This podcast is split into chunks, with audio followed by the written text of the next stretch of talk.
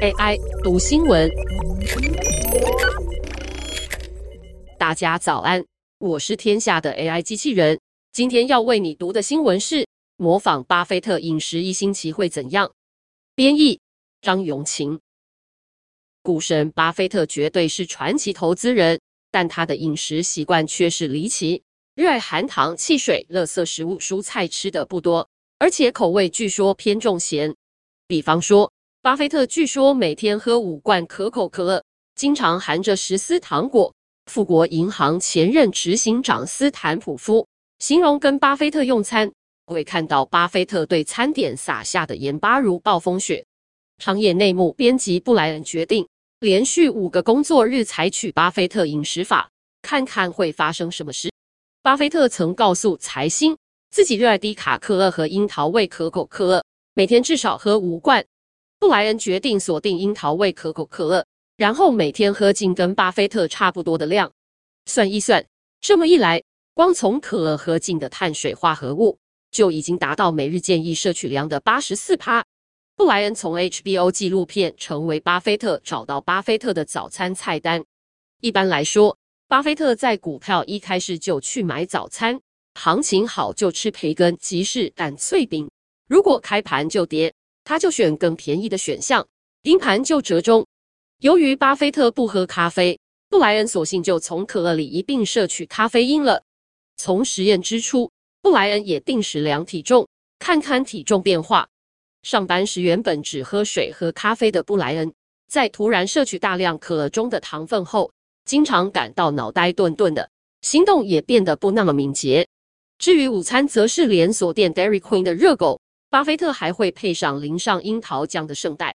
布莱恩认为，热狗实在是偏咸、重口味的午餐，已经让他觉得自己身材肿胀。晚餐是帕玛森起士鸡肉，热量还是不低。布莱恩甚至吃不完一整份。结束第一天的实验，单日摄取的热量大约是三千五百二十卡，此时的体重是七十七点六公斤。第二天早餐与午餐。也是麦当劳与汉堡店速食，布莱恩甚至还在薯条上多撒了一些盐分，模仿高盐分饮食。但到了下午，布莱恩说，重口味的饮食快要压垮我的生存意志了。我焦躁、脾气暴躁、精疲力尽，而且注意力不集中，什么事都让我心烦意乱。可乐的糖分也让他的精神忽好忽坏，摄取的肉类大量增加，使得他更容易流汗。布莱恩说：“实验不到四十八小时，我就快受不了了。”回到家，瘫在沙发上，室友问他：“确定还要继续尝试吗？”布莱恩起身，继续弄了巴菲特热爱的食物当晚餐：两条热狗和巴菲特钟爱的洋芋片。坚持到实验的最后一天，布莱恩发现他总共喝了约十公升的樱桃味可口可乐，而光从可乐，他就摄取近四千五百卡，一千两百六十公克的糖。一千零二十毫克的咖啡因，换算下来，一天摄取的咖啡因是两百零四毫克。而一般来说，八盎司咖啡所含咖啡因应该介于九十五至一百六十五毫克。结束实验前的晚餐，布莱恩与同事一起到巴菲特最爱的纽约餐厅 Smith Walensky 牛排馆。巴菲特每年至少会来这里享用一次晚餐，因此用这家餐厅来为实验画下句点，再适合不过。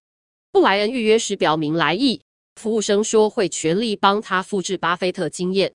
布莱恩入座后告诉服务生，巴菲特前一趟来的时候点了什么，都给我来一份。